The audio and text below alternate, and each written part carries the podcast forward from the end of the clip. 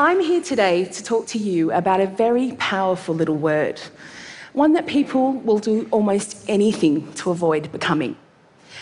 Billion dollar industries thrive because of the fear of it.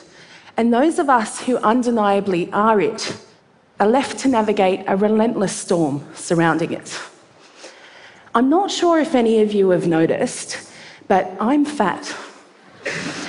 Not the lowercase muttered behind my back kind, or the seemingly harmless chubby or cuddly. I'm not even the more sophisticated voluptuous or curvaceous kind. Let's not sugarcoat it. I am the capital F A T kind of fat.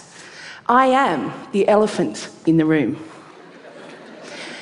When I walked out on stage, some of you may have been thinking, oh, this is going to be hilarious, because everybody knows that fat people are funny.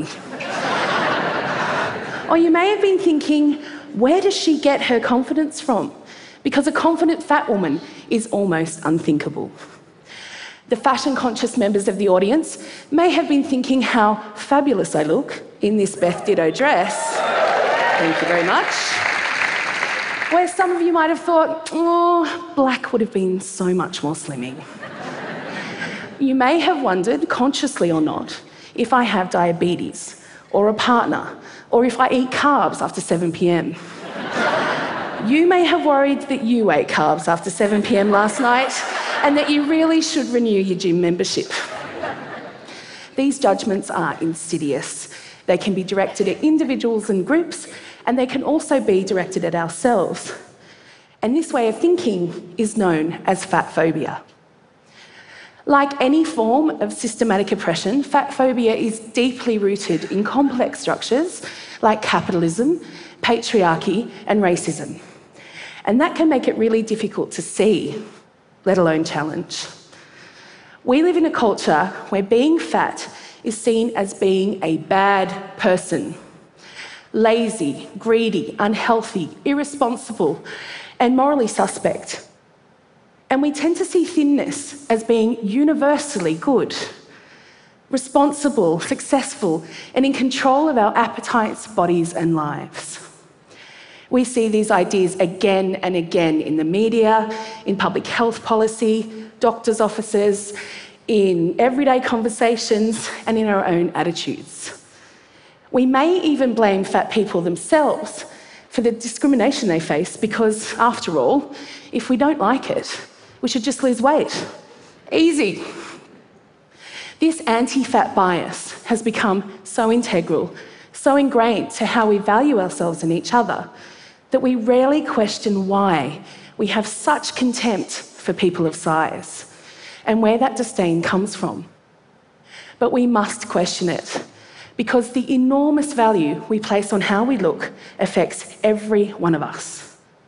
And do we really want to live in a society where people are denied their basic humanity if they don't subscribe to some arbitrary form of acceptable? So, when I was six years old, my sister used to teach ballet to a bunch of little girls in our garage. I was about a foot taller and a foot wider than most of the group. When it came to doing our first performance, I was so excited about wearing a pretty pink tutu. I was going to sparkle. As the other girls slipped easily into their lycra and tulle creations, not one of the tutus was big enough to fit me.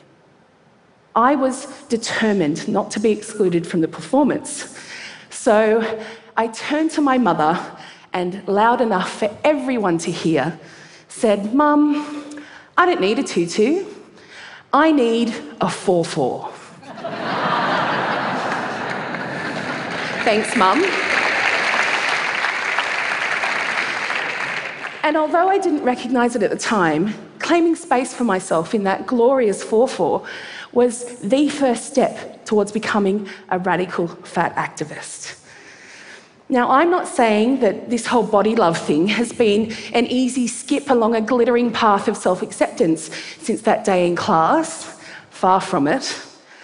I soon learnt that living outside what the mainstream considers normal can be a frustrating and isolating place. I've spent the last 20 years unpacking and deprogramming these messages, and it's been quite the roller coaster. I've been openly laughed at, abused from passing cars, and been told that I'm delusional. I also receive smiles from strangers who recognise what it takes to walk down the street with a spring in your step and your head held high. Thanks. and through it all, that fierce little six year old has stayed with me, and she has helped me stand before you today as an unapologetic fat person.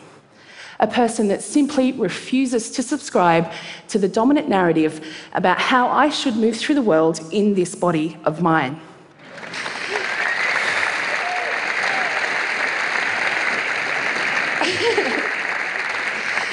and I'm not alone.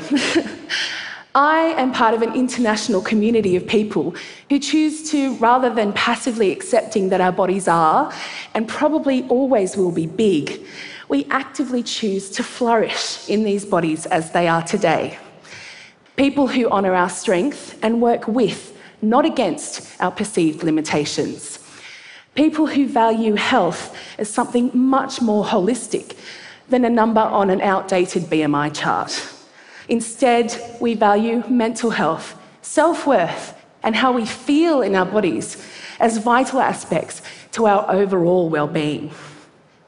People who refuse to believe that living in these fat bodies is a barrier to anything, really. There are doctors, academics, and bloggers who have written countless volumes on the many facets of this complex subject. There are fashionistas who reclaim their bodies and their beauty by wearing fat bikinis and crop tops, exposing the flesh that we're all taught to hide. There are fat athletes who run marathons, teach yoga, or do kickboxing, all done with a middle finger firmly held up to the status quo. And these people have taught me that radical body politics is the antidote to our body shaming culture. But to be clear, I'm not saying that people shouldn't change their bodies if that's what they want to do. Reclaiming yourself can be one of the most gorgeous acts of self love and can look like a million different things. From hairstyles to tattoos to body contouring to hormones to surgery, and yes, even weight loss. It's simple, it's your body, and you decide what's best to do with it. My way of engaging in activism is by doing all the things that we fatties aren't supposed to do, and there's a lot of them, inviting other people to join me, and then making art about it. The common thread through most of this work has been reclaiming spaces that are often prohibitive to bigger bodies. From the catwalk to club shows, from public swimming pools to prominent dance stages. Um, and reclaiming spaces en masse is not only a powerful artistic statement, but a radical community building approach. This was so true of Aquaporko, the Fat Femme synchronised swim team I started with a group of friends in Sydney. The impact of seeing a bunch of defiant fat women in flowery swimming caps and bathers throwing their legs in the air without a care should not be underestimated.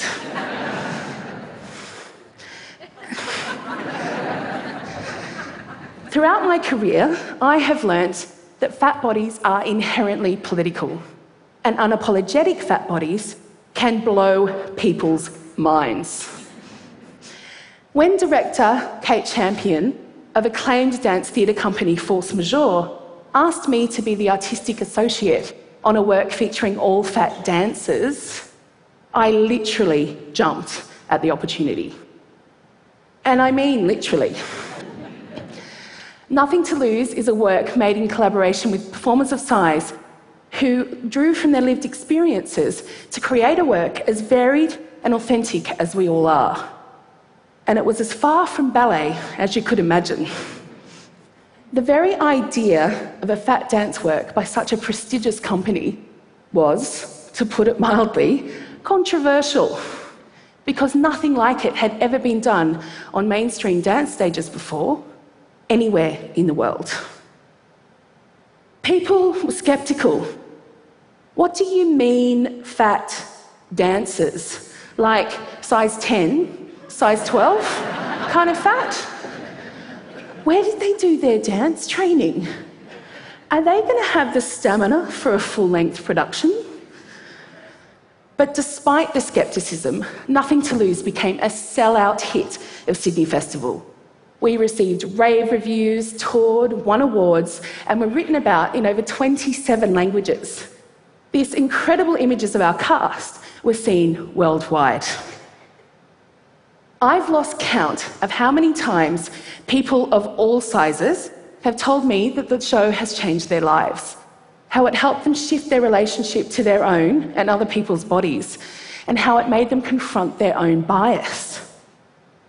But of course, work that pushes people's buttons is not without its detractors.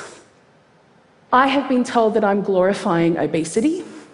I have received violent death threats and abuse for daring to make work that centres fat people's bodies and lives and treats us as worthwhile human beings with valuable stories to tell.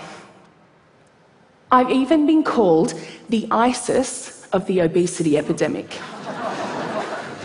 A comment so absurd that it is funny, but it also speaks to the panic, the literal terror that the fear of fat can evoke. It is this fear that's feeding the diet industry, which is keeping so many of us from making peace with our own bodies, for waiting to be the after photo before we truly start to live our lives. Because the real elephant in the room here is fat phobia. Fat activism refuses to indulge this fear. By advocating for self determination and respect for all of us, we can shift society's reluctance to embrace diversity and start to celebrate the myriad of ways there are to have a body. Thank you.